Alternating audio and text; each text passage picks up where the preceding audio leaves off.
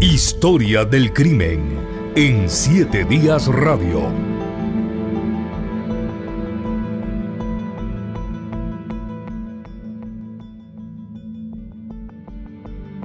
En julio del año 2006, un prestigioso, un reconocido abogado, distinguido defensor público en el Poder Judicial, llegó a las oficinas del OIJ a denunciar la desaparición de su esposa, de su joven esposa Maureen.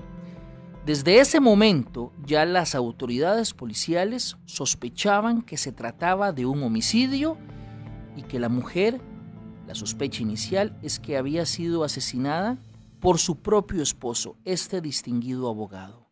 Este es el tema que vamos a abarcar hoy en nuestra sección Historias del Crimen, el caso de Luis Fernando Burgos.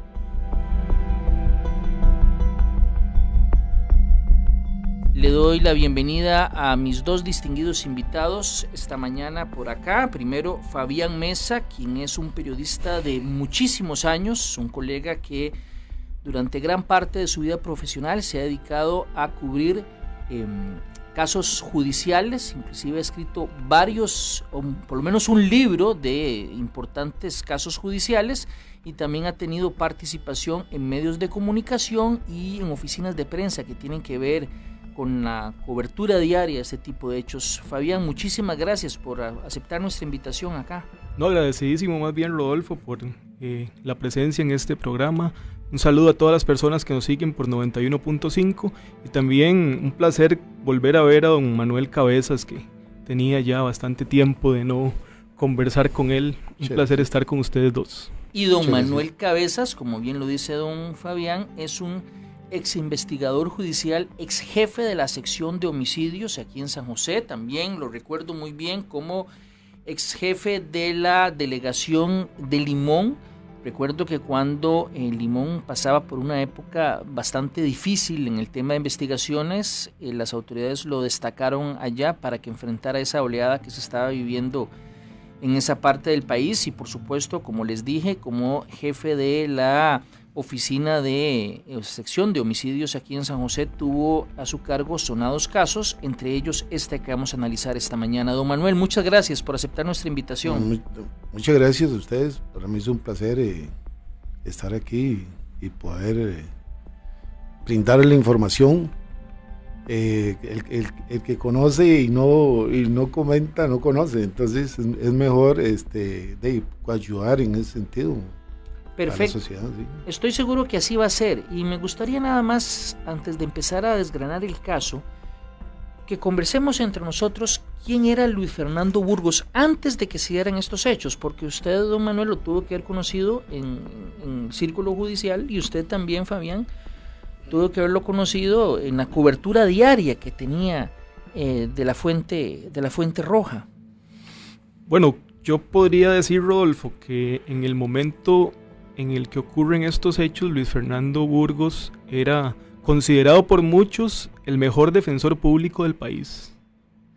Incluso un fiscal general fue defendido exitosamente por Luis Fernando Burgos. El trabajo profesional de Luis Fernando Burgos era compartido por muchos desde ese punto de vista, como el mejor defensor público del país. Y bueno, por eso también el caso tiene tantos tintes, ¿verdad? Efectivamente, usted lo dijo, en un proceso que se dio contra el entonces fiscal Carlos Arias, él fue el defensor público.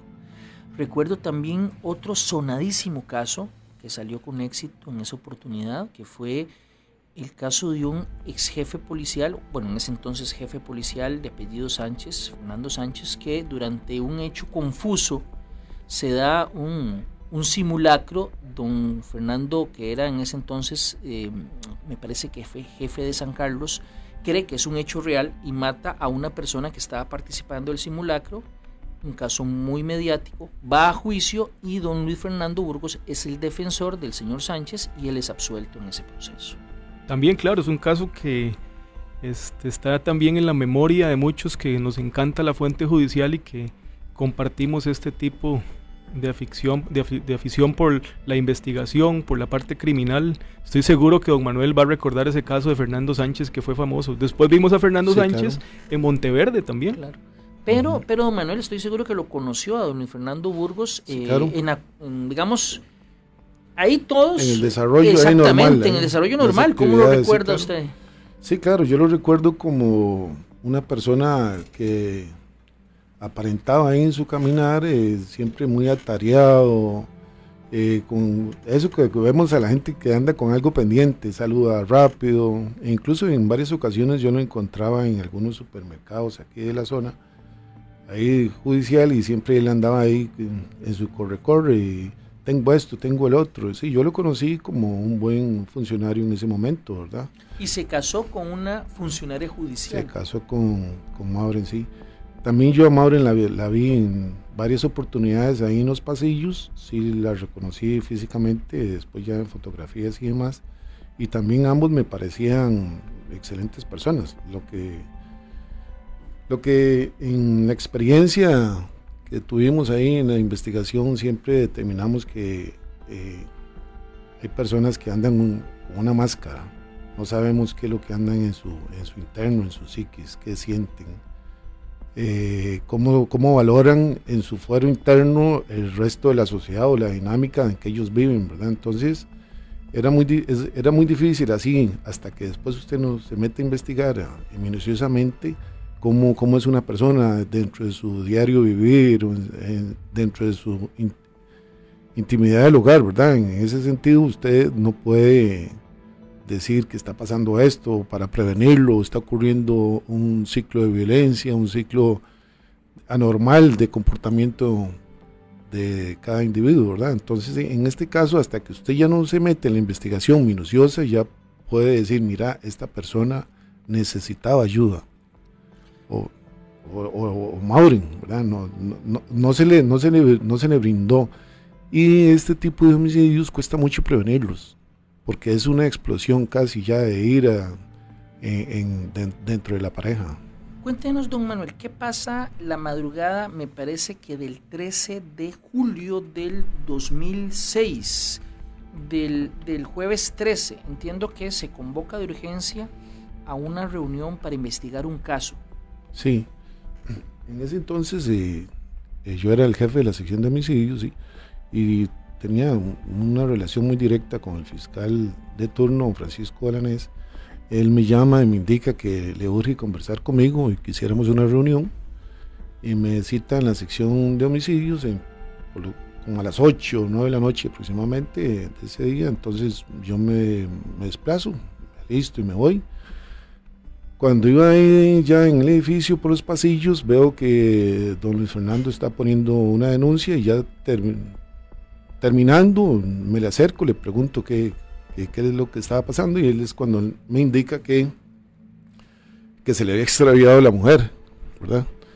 Y que le pregunto algunas otras circunstancias y es cuando él dice que, menciona que hay un secuestro, que está dialogando con una gente que le están pidiendo un dinero o, algo así. Le digo, deme más detalles. Me dice, no, no, es que eso yo lo voy a manejar así personalmente, yo sé cómo resolverlo Nada más vengo aquí a poner la denuncia por, por, por si pasa algo, etcétera. Entonces yo lo vi, yo lo vi muy, muy, muy, muy ofuscado.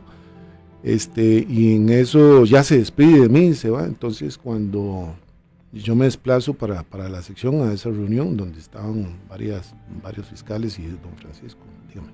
Y la reunión era para tocar ese caso el fiscal general no me dijo exactamente ese caso, sino que me dijo de un funcionario de alto rango que había sido juez y, había sido defensor importante. Entonces yo no tenía nombres, no tenía, no sabía nada, simplemente fui a la reunión para escuchar la información y después eh, ya cuando nos, sentamos, eh, Manuel Sintes, bueno, creo que llegó, eh, llegamos coincidentes, nos sentamos y, y ya me está contando y me dice, mire, es que yo acabo de recibir una información muy de fuente fidedigna que dice que un funcionario nuestro este, tiene, eh, mató a su esposa. Entonces yo lo, interrumpí y, le dije, yo sé quién es. Entonces, ¿cómo vas a saber si yo no le he dicho? No le he dicho a nadie. Es que me acabo de encontrar a, a Burgos. Me dice, sí, es Burgos. Estaba ese mismo día en que, o sea, misma noche, porque era Esa noche, misma en que noche, se estaba sí. haciendo la reunión para Ajá. analizar una fuente, una información anónima que le había llegado al fiscal general del asesinato de una funcionaria judicial a manos de su esposo. Esa misma noche, ahí, en otro recinto, estaba Luis Fernando Burgos poniendo, digamos, Poniendo la denuncia. sí, es correcto. sí. Coincidimos, ¿verdad? Sí, es correcto. Eh, nosotros ya hemos tenido varios casos parecidos cuando este, los, los esposos llegan ahí a denunciar un tipo de agresión, un tipo de desaparición de la mujer, y entonces el primer sospechoso, digamos, eh, desde el punto de vista policial, nosotros lo tenemos a ellos. Eh, eh, aquí pasó, vamos primero a buscar las probabilidades y por qué la, la mujer se perdió o la mataron. entonces buscamos una serie de circunstancias. Eh, bueno, yo digo buscamos porque yo me siento todavía como investigador de homicidios porque uno no ha salido de ahí, ve- veo a mis compañeros, excompañeros este, constantemente, entonces uno se siente ahí Todavía muy parte- identificado, ¿verdad? Claro. Sí, entonces uno lo que hace es trabajar por descartes, digamos, ¿por qué esta mujer se perdió? Entonces buscamos, bueno, se fue con otro, la tiene, buscamos todas las probabilidades posibles, digamos, eh, violentas. Eh, es un secuestro, eh, se la llevaron por, por, eh, por violarla, es un asalto, la tienen de rehén. Entonces, cuando usted hace todas las posibilidades, eh, los posibles causas probables, llamamos nosotros, se, se, se- esos lo lleva usted hacia un determinado sospechoso. O sea, en va- este va caso es todo lo que llaman ustedes ella fue entiendo, testigo. líneas de investigación. Es correcto. Tienen varias hipótesis y empiezan a ver y Ahí esta sale la pierde fuerza, pierde esa, y va tomando, alguna de las hipótesis va tomando fuerza. Es correcto. Y en ese momento la que tomaba fuerza era, aquí hay algo Esta. raro en la versión del esposo. Es correcto. Ustedes hablan con el esposo, lo, lo le preguntan. Ese, esa, esa, esa misma noche, eh, entiendo que este, después se mandó a llamar. Sí. Sí, nosotros lo llamamos y le dijimos que dejara el vehículo ahí, se hizo una, una investigación preliminar para posteriormente revisarlo minuciosamente. En este tipo de casos todo es minucioso, ¿verdad? Eh, vamos, haciendo, vamos agendando los puntos y vamos eh, haciendo como un checklist. Se revisa el carro, tenemos que revisar la casa, tenemos que eh, entrevistar a todas las personas que los rodean en las oficinas, se revisan gavetas eh, de oficina, locker, etcétera, etcétera.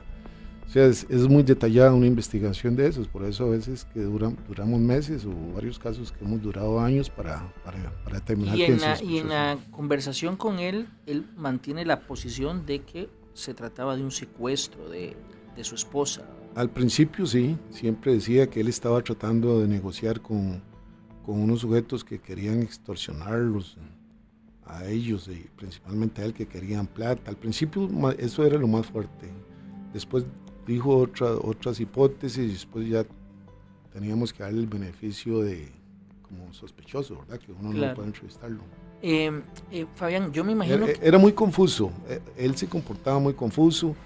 De hecho, este, cuando, cuando él está, está libre, va a la vela, eh, usted, usted lo ve muy distorsionado, muy confundido, con mucha angustia, eh, no quiere conversar con la prensa, etc. Eh, era, era bastante complejo hasta que se determinó dejarlo un, momen, un momento aislado, trazar las líneas de investigación bien claras, se le llenó la casa. La casa tenía una particularidad, que más bien estaba muy limpia, demasiado ordenada. Digamos, cuando uno está solo un par de días, por lo menos un vaso con agua debe estar en la pila. que lo diga yo. Sí, sí. Y entonces, eh, cuando, yo, cuando fuimos a la casa, la vimos muy, muy, muy ordenada, todo limpio, y eso, eso ya... Eh, estaba operaba, extraño. Es, operaba al revés. No, no sí. cuadraba bien. Sí, Fabián, sí. en este tipo de casos me imagino que mediáticamente, este es el tipo de caso que genera un revuelo periodísticamente hablando. Yo creo que este caso tiene todos los elementos de un drama. Hay una mujer desapare desaparecida, hay un alto funcionario judicial involucrado Y recuerdo que cuando comienzan a trascender las informaciones, cuando los periodistas comenzamos a indagar qué es lo que está pasando, eh, esa confusión que habla don Manuel, pues evidentemente a uno también se la transmiten nuestras fuentes, que no podemos revelarlas. Y yo creo que desde el principio, cuando la prensa comienza a conocer los casos, el único sospechoso es el esposo. Y hay elementos que nos, nos llevaban a sospechar de él sin haber tenido, digamos, eh, un acercamiento tan profundo como tienen las autoridades. Si don Manuel me corrige, don Luis Fernando denuncia dos días después de la desaparición de la esposa. o sea, no es inmediata la denuncia. Entonces son, comienzan a ver ahí una serie de elementos desde el principio hasta el final y hasta la etapa de juicio. A mí me parecía que la estrategia de defensa era absolutamente absurda. O sea, incluso unos, unos, unos carros que él, que él comenzó a mencionar en, en, algún momento de que por eso es que tenían a Mauren detenida y incluso la defensa o más bien los querellantes llevaron a la prensa y le enseñaron los carros que eran unos carros que estaban hasta desmantelados en la vivienda de, de, de las familiares de Mauren. Entonces, todos esos elementos prácticamente hicieron que nosotros como periodistas no pudiésemos acusar a nadie, pero teníamos nuestras reservas en cuanto al sospechoso del, del homicidio. Sí, sí, eh, conforme se iban descartando las posibilidades así rápidas, ¿verdad? Y él iba sintiendo, porque era una persona inteligente, lo que pasa es que se le, se le quebró toda la coartada.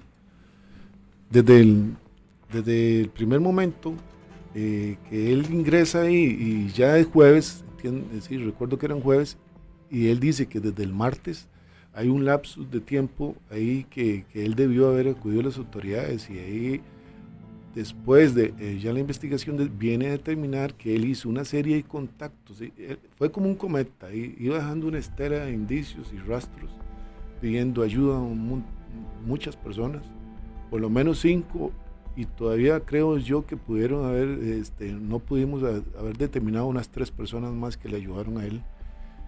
Este, eh, él iba dejando este, todos unos rastros que iban encaminados solo a, dirigidos a él como principal sospechoso. Don Manuel, eh, días después, recuerdo claramente que fue un fin de semana, el OIJ encuentra el cuerpo de Maureen en una zona montañosa allá en Atenas, em, a un lado del camino, en una especie de precipicio, una parte un tanto quebrada. ¿Es un tanto quebrada, sí. Ahí eh, yo pasé muchas oportunidades por ahí, eh, por razones de estudio. Eh, yo conocía muy bien esa zona de, Atenas y también otras investigaciones. Y ahí usted de noche pareciera que este, usted ve a la lejanía y una serie de de luces, de edificios y todo, y uno cree que eso es un barranco, un, precipicio abrupto, con un ángulo, digamos, de, 90 grados. Entonces, que usted va a tirar algo, ahí va a caer. Pero a la hora que pasó la barda ahí, la, la valla esa de separación, ahí había más, más desplanado. O sea, no cayó, sino que quedó ahí. Y ahí después eh, los, los animales carroñeros hacen de la suya, ¿verdad? Entonces abren la bolsa, llegan los que conocemos o pilotes y otros animales y vuelan y el olor y todo eso permite que alguien se acerque y ve que es un cuerpo y llaman a las autoridades. De hecho, este, después de la investigación, varios testigos mencionaron que él quería ir por el surquí o quería... Digo, no, yo, cuando él pidió ayuda, dice, yo embalo el cuerpo, lo embolso y lo llevo a la, al cerro aguacate, hay varios guindos y lo, y lo tiro, así nos dijeron varios testigos. Y de hecho, cuando viene la noticia de que hay un cuerpo ahí, eh, ya este, yo pensé, de hecho, yo, llamé a don Francisco, don Francisco, acaba de aparecer un cuerpo y por la forma del cuerpo y las características biológicas mencionan que es una mujer. También mencionaron que tenía el pelo así y lo escribieron. Yo ya asumí, Usted decía, asumí yo en mi mente que, que, era ella, o sea, nada más faltaba este, la valoración científica, pero de, medicina legal, que nos dijeran a ciencia cierta, pero este, con solo que le dieran vuelta y los familiares no mencionaron de un tatuaje que tenía en la espalda, y apenas le dieron vuelta, determinamos que sí, por, por el tatuaje que ella tenía ahí. Don Manuel, don, don Fabián, en ese momento todavía el señor Burgos no es detenido, se realiza la autopsia, se realiza la vela y el señor Burgos va a la vela. Vamos a escuchar un extracto muy pequeño de una nota de Telenoticias donde se escucha lo poco que interactuó en esa oportunidad durante la vela el señor Burgos con los medios de comunicación que estaban ahí. Escuchemos. Después hablamos de lo que sea. Es una vela y no voy a hablar del caso, para eso está mi abogado. Y en serio, por favor, hay momentos, o sea, si usted estuviera en, la posición mía, tenga la seguridad de que no le gustaría que nadie le preguntara eso. Don Luis Fernando, nosotros entendemos... no, no entiende, señorita, oiga, no entiende. Es que nadie entiende. Si usted estuviera en mi posición, hablaríamos. O sea, usted no entiende. Ese era Luis Fernando Burgos la noche en que asistió a la vela, Fabián. Había muchos medios de comunicación, era evidente, era un caso por las características que usted dio. Era más allá de un caso común que se atienden, digamos, todas las semanas o todos los días en la fuente judicial.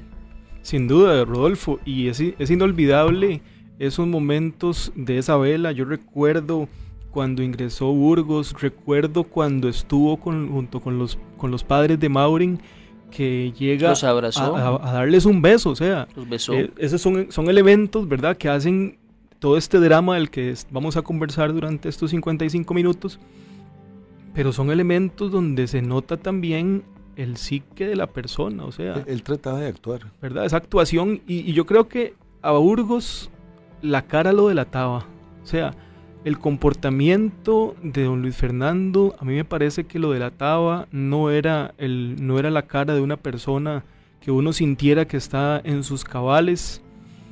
Y todos estos elementos de los que estamos hablando, o sea, para muchas personas que, cubrimos la fuente judicial es un caso inolvidable, pero estos, este momento que usted señala y que escuchamos a, a él conversando con la prensa es inolvidable precisamente por eso, o sea, mató a su esposa, fue a la vela y besó a los padres de la, de la víctima, ¿verdad?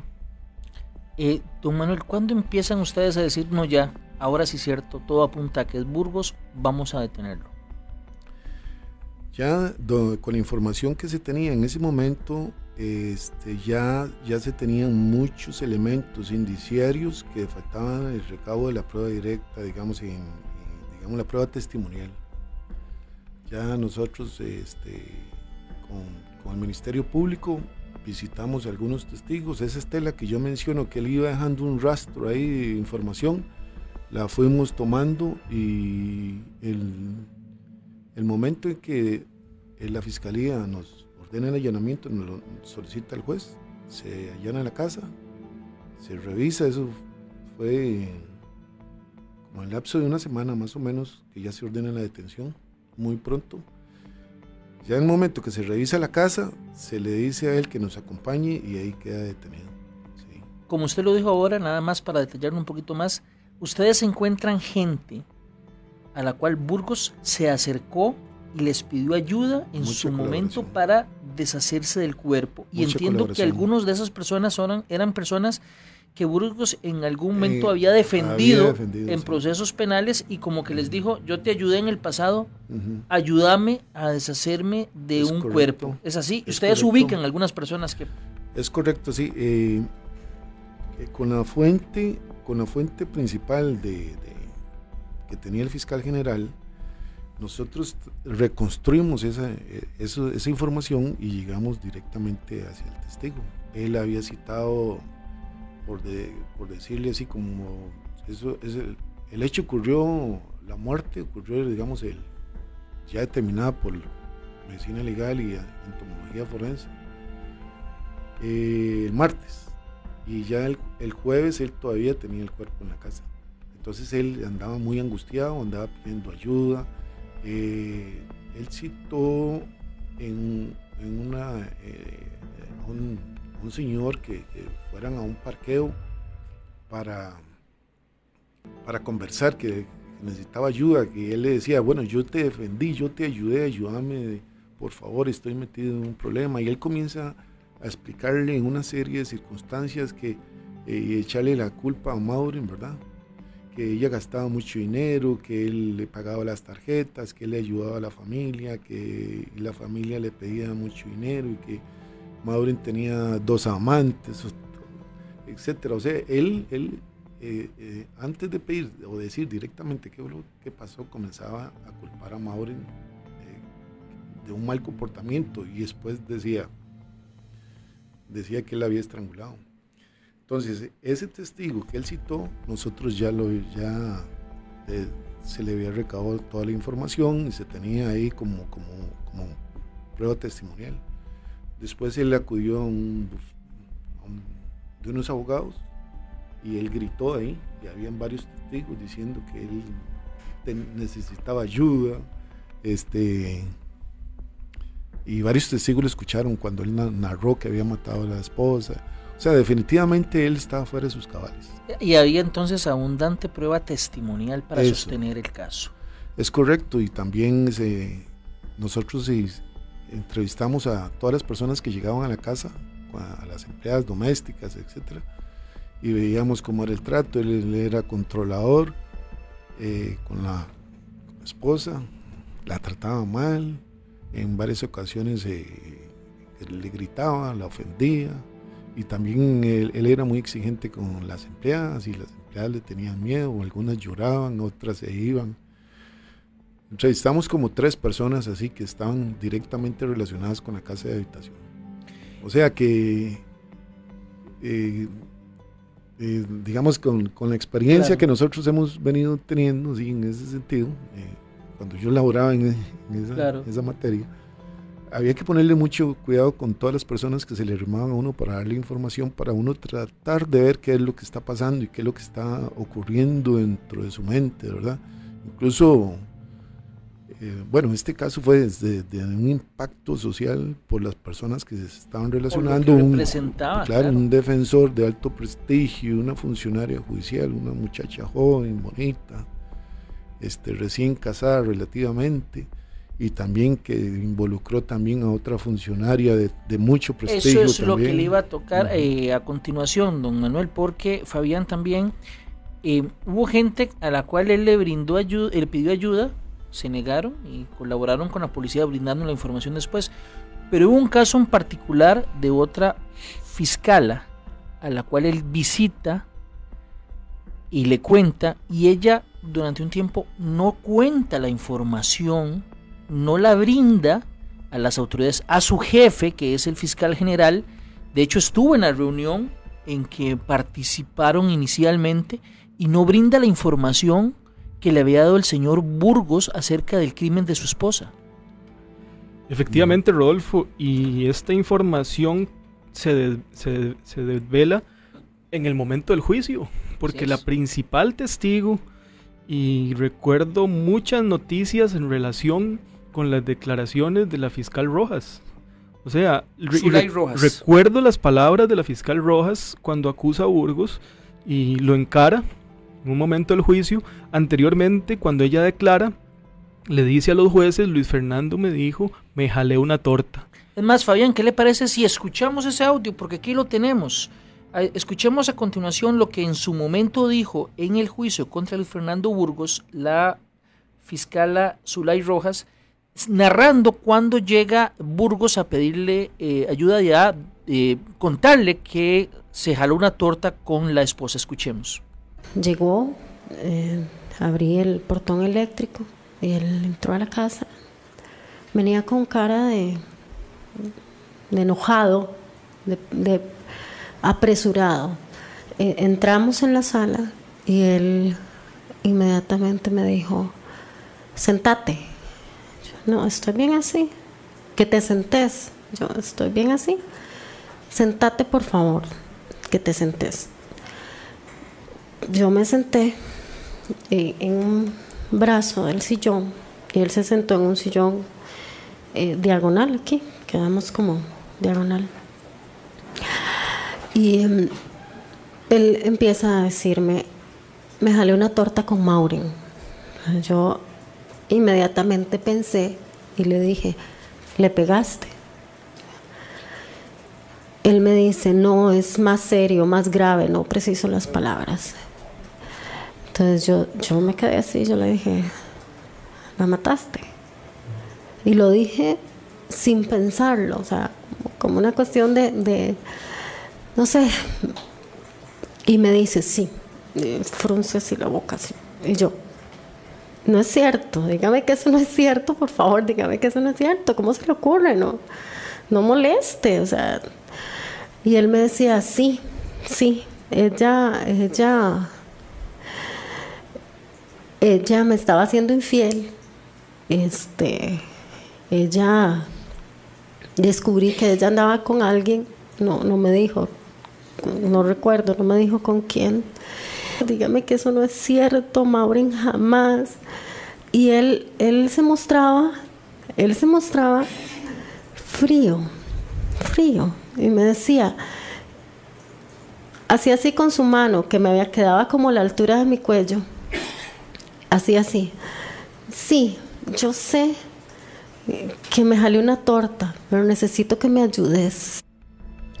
Tremendo lo que escuchamos en ese extracto de la, de la audiencia que se hizo en ese momento en el juicio penal contra el eh, abogado Luis Fernando Burgos. Señores, vamos a una pequeñísima pausa comercial. Cuando regresemos, seguimos conversando con nuestros dos invitados acerca de este tema. No se despegue de Siete Días Radio.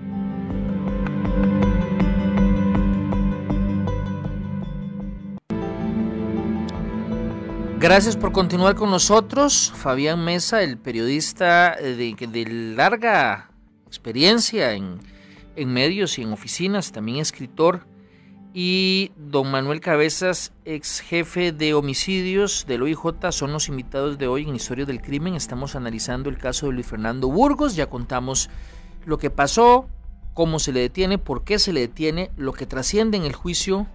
Él al final es condenado. Vamos a escuchar rápidamente en unos segundos la sentencia en donde el tribunal, luego de hacer las valoraciones del caso, determina que el señor Burgos es culpable de los hechos que se le atribuyen, razón por la cual lo eh, sentencia a una, un largo periodo en prisión, evidentemente, porque eh, pues en el Código Penal está claramente establecido que homicidio de un cónyuge, en este caso la esposa, implica una sanción de hasta 35 años de cárcel. Vamos a escuchar a continuación el extracto de la sentencia eh, en el caso de Luis Fernando Burgos.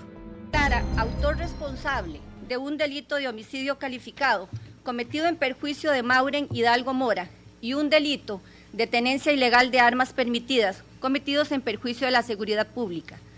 Y en tal carácter se le impone el tanto de 35 años de prisión por el primero y tres meses de trabajo de utilidad pública por el segundo. El tribunal logra determinar, con toda la prueba que se ha traído, incluyendo la prueba de la defensa, que efectivamente fue una relación abusiva, una relación violenta que fue en ascenso. Este es un extracto de la sentencia en donde eh, los, las juezas determinaron la culpabilidad del señor Burgos en este caso muy rápidamente, don Manuel. Entonces lo que se cree ya, o lo que se determinó eh, desde todo punto de vista, es que parece que había un círculo de violencia de larga data en el caso de Maureen y al final, esa noche, esa, ese círculo de violencia concluye con la muerte de la mujer. Sí, fue, fue el, acto que se puede terminar ya abominable que puede llegar el hombre, ¿verdad? A terminar con, con la vida de, de, la pareja, de la esposa. Aquí lo que se, puede analizar más bien ya para, para la sociedad costarricense es que eh, más bien las mujeres deberían eh, como comentar, ir pidiendo ayuda, auxilio, que está ocurriendo esto, que está ocurriendo aquello. Aquí lo que podemos observar es que había una, un control total de Burgos, o sea, la personalidad de él era una personalidad que tenía una patología, que le gustaría controlar, a él le gustaba más bien controlar, dirigir, eh, todo lo que lo rodea a él, incluso a, otras personas que, que, estaban cerca de la familia y todo lo que estaba cercano a él.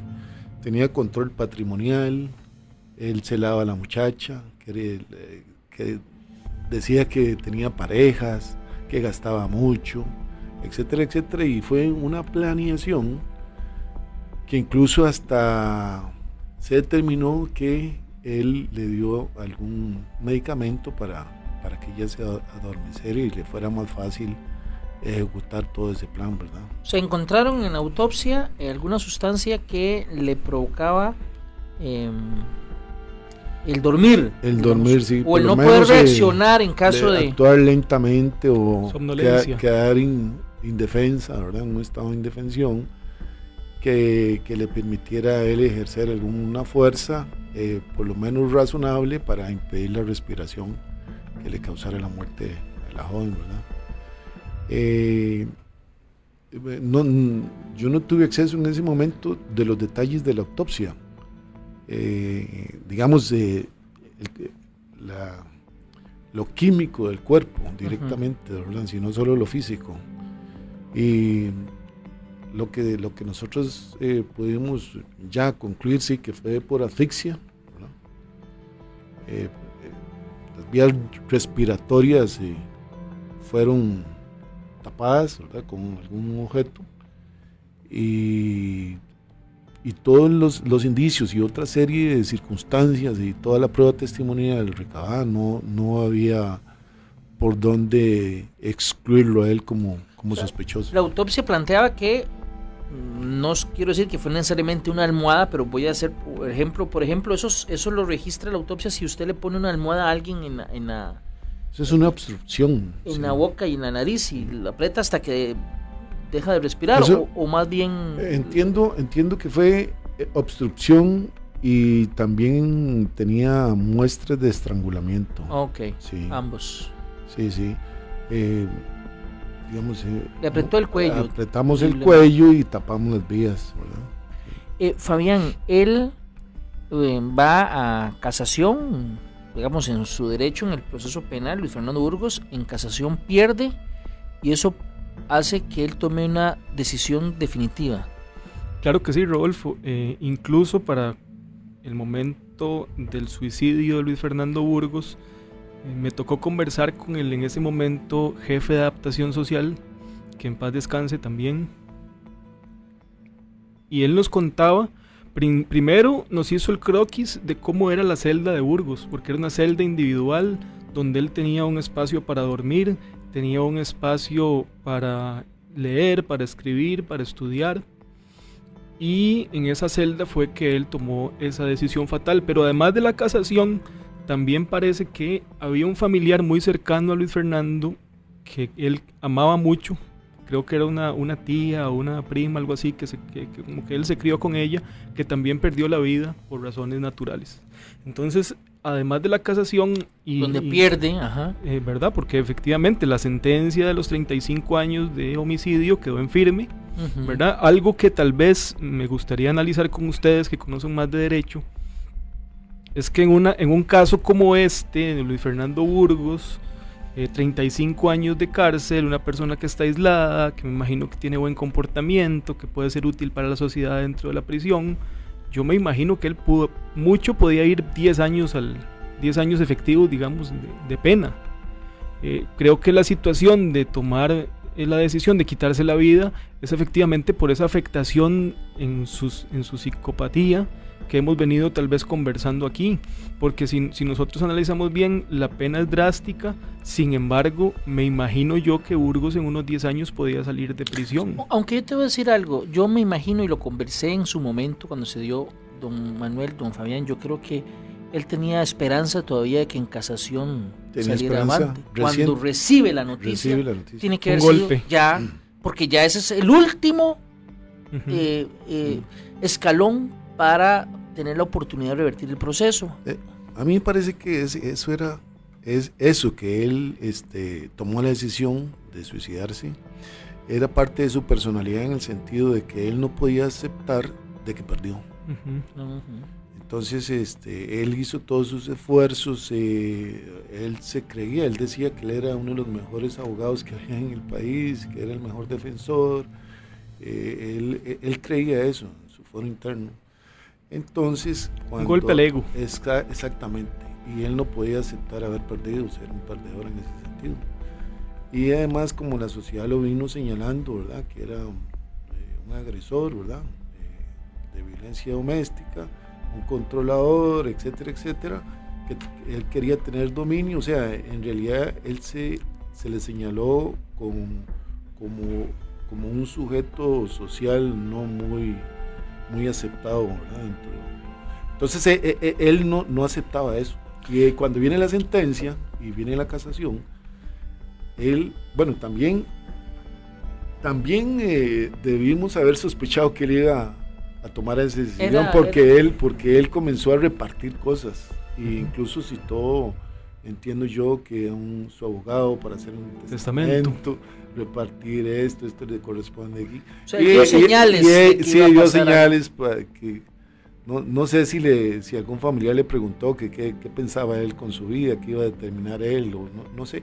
Pero sí él estaba muy caído mentalmente, ¿verdad? Señores, vamos a escuchar un audio más que es de un abogado, ya falleció, eh, lo conocimos, me parece, por lo menos creo que Fabián y yo lo conocimos bastante, no sé si don Manuel también, no me extrañaría que también como parte de su trabajo lo haya conocido, don Henry Vega, don Henry Vega, un gran amigo, falleció hace un par de años en un tope, un hecho lamentable. Don Henry llevó el caso eh, del cual estamos hablando, pero representando a la familia de Maureen, a los padres de Maureen. Vamos a escuchar un extracto de, de esta entrevista en donde él habla un poco del ciclo de la violencia que se vivía, que iba más allá de los golpes, sino que había violencia psicológica, violencia patrimonial. Y después vamos a hacer contacto, después de escuchar este extracto, con una experta del INAMU, eh, con la cual vamos a hablar un poco de ese tipo de violencia también. Eh, escuchemos eh, un extracto de la conversación que en algún momento estuvimos con Henry Vega. Era un control tan, tan grande que se tenía que Luis Fernando le, le dio a ella, a Maureen, dos teléfonos celulares. Uno le dijo que lo tenía que tener encendido las 24 horas del día y la única persona que podía llamar a ese celular era Luis Fernando. Y el segundo celular que tenía Maureen proporcionado lógicamente por Luis Fernando, era para que lo llamaran sus papás, algunos familiares y algunos pocos amigos, de los cuales Luis Fernando tenía control también. Pocas palabras, don Henry estaba detallando que no solo se puede decir que hay violencia cuando hay golpes, hay otros elementos que hay que tomar en cuenta que son violencia y por eso tenemos en línea telefónica a Mónica Sandí del INAMU, a quien le doy eh, las gracias por atender nuestra llamada y sí le quería preguntar, doña Mónica, muy puntualmente, ¿cuáles son esos otros tipos de violencia, además de los golpes? Ya tenemos algunas ideas que hemos estado barajando, pero tal vez usted nos ayuda a comprender qué otra cosa tiene que ser considerada como violencia. Por ejemplo, el caso concreto que menciona don Henry. Si, si el, el hombre no deja que su esposa tenga contacto con otras personas, si le da un teléfono y solo le permite llamar a ciertas personas o a ciertos amigos, ¿eso puede ser considerado violencia? Muy buenos días, doña Mónica. Buenos días, eh, un gusto compartir con ustedes. Estuve escuchando un poquito a los compañeros que están con usted en la radio. Eh, sí, lamentablemente en el caso de Maure vemos que la violencia es la violencia más extrema que pueda sufrir una mujer, que es la muerte, ¿verdad? Eh, el asesinato a manos de su esposo en este caso. Pero vemos cómo Maureen venía eh, teniendo una violencia a lo largo de su relación, que tengo entendido que fue un matrimonio muy corto, que fue un matrimonio de un año, donde ella sufría violencia psicológica extrema, eh, con situaciones de, perdón, de muchísimo control por parte de su esposo, donde él la cosifica, ¿verdad? Donde él tenía una celopatía muy grande. Entonces vemos que la violencia física siempre va a venir acompañada de violencia verbal, de violencia emocional, de violencia patrimonial, donde ella incluso no podía hacer uso de muchísimas cosas, donde no podía eh, tardarse en su trabajo, lo que de alguna manera también la podía afectar a un futuro en sus ingresos económicos. Cuando una mujer empieza a ascender y el hombre es controlador, eh, empiezan todavía mucho mayores celos y mucho mayores situaciones de control. Vemos que en un espacio muy corto, eh, este señor, este, este eh, ofensor, hizo muchas cuestiones de control con respecto a ella. tanto así que si usted se lee la sentencia del caso Burgos, inclusive estamos hablando de que ella venía tomando diazepam. Una de las características también cuando la mujer sufre situaciones de violencia es que muchas veces eh, eh, tiene incapacidades recurrentes, ya sea porque emocionalmente ni siquiera se puede levantar a ir a trabajar o porque eh, está en una depresión. Entonces, la violencia siempre va a tener un daño o un sufrimiento para la víctima. Puede ser incluso un daño físico, un daño, un daño sexual, un daño emocional, un daño patrimonial. Eh, ahora tenemos leyes eh, que nos respaldan, tenemos la ley de violencia doméstica que nos acompaña desde 1996 que nos va a decir los tipos de violencia y nos los va a describir. También tenemos la ley de penalización de la violencia contra las mujeres. Siempre cuál es el mensaje para las mujeres que sufren violencia, romper el silencio para evitar esta muerte, ¿verdad? En el caso de Maureen prácticamente era una muerte anunciada yo tengo entendido, ¿verdad?, que la muchacha eh, usaba comúnmente manga larga. Cuando ya usted ve una compañera de trabajo que siempre se presenta con manga larga, que hay días soleados y ella sigue con su manga larga, puede ser incluso que la muchacha esté golpeada. Muchos ofensores también, cuando utilizan la violencia física, ya, ya no golpean donde pueda ser visto por terceros, sino eh, son esos jalones de pelo eh, en sus piernas, en lugares donde puedan ser cubiertos. La violencia trae muchísimas cosas, ¿verdad? Muchísimos perjuicios, no solamente para, para las víctimas, sino también para los familiares. Eh, en este caso, vemos que efectivamente tuvo el peor resultado que puede tener una violencia, que es la muerte de una persona. Mónica, le agradezco muchísimo su participación aquí en Siete Días Radio. La idea era poner en el contexto adecuado este caso y por supuesto hacer ese llamado importantísimo que usted hace eh, como, como punto final a este programa porque evidentemente es una necesidad, eh, digamos, del caso tan doloroso, por lo menos extraer alguna enseñanza y es la necesidad de tener los oídos, los ojos muy abiertos ante este tipo de situaciones. Muchas gracias, Mónica. Con mucho gusto, para servirle. Bien, em, era esta experta del INAMU que estaba hablando de, del caso de Maureen Hidalgo Mora, la víctima de don Luis Fernando Burgos. Señores, me quedan dos minutos. Les voy a dar a cada uno de ustedes un minuto para que haga un, un cierre en este caso. Empezamos, don Fabián, con usted.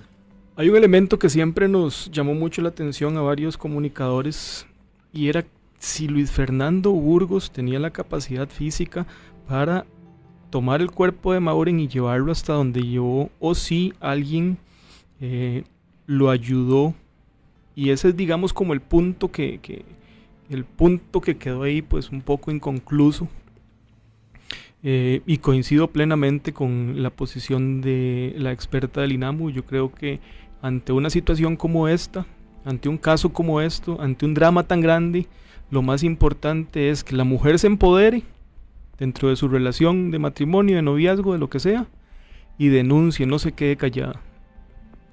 Sí, comunique. Don Manuel. Sí, en este caso, sí, sí, coincido con usted. Él anduvo buscando, casi, casi que ese fue su sentencia, andar buscando, no animarse o no tener la fuerza o capacidad física para subir el, el cuerpo al vehículo. Él, ese, ese detalle fue lo que, lo que le ayudó a la sentencia. Lo que dejó el rastro. Sí, pero posiblemente sí encontró a alguien que le ayudó. Es probable, sí. Eh, de hecho, él, manifestó eso, que si no le ayuda a X u otra persona, iba a pagarle a un adicto por ahí, que con unos cuantos colones iba a ayudarle a subir el cuerpo del carro y lo tirar donde sea. Eh, bueno, él mencionó los lugares, que de hecho uno fue donde apareció eh, este, el cuerpo de ella. Y también coincido con la señora también de, del INAMU, que difícilmente, difícilmente esos, ese tipo de homicidios se, se, pueden prevenir. Difícilmente yo lo voy a decir porque es un acto este, muy violento y no dice la hora ni la fecha. Sin embargo, va este, eh, con algunos comportamientos, van dejando indicios. y o por lo menos sospechas que esta persona puede ser agresora en, ese sentido. Entonces, como que acudir a un profesional, ¿verdad? Para que más o menos se haga una valoración y a ver si se puede hacer terapia, si vale la pena rescatar la relación, etcétera, etcétera. Sí es muy complejo, ¿verdad? Sobre todo en hechos violentos, no hay policía que, que esté en la puerta de la casa tocando, mire, están hablando muy golpeado, no hablen así, etcétera, etcétera. En la calle, en la calle, eh, hay muchas personas que usted las ve normales, pero este, de acuerdo a la experiencia, en, investigaciones y informaciones que uno recibe, etcétera, etcétera, uno no sabe, un policía o, un funcionario del Estado no sabe qué es lo que está pasando dentro de la casa. Caras vemos, corazones no sabemos. Don Manuel, don Fabián, muchísimas gracias por atender nuestra invitación para analizar este caso. Con la experiencia de ustedes, me gustaría en el futuro volvernos a llamar para analizar otro caso eh, en esta sección de historias del crimen. Realmente muy agradecido con ustedes. Vamos para servirle. Con todo gusto. Y a ustedes muchísimas gracias. Eh, si Dios lo permite, los esperamos mañana a las 11 de la mañana en una nueva entrega de 7 días radio. Hasta entonces.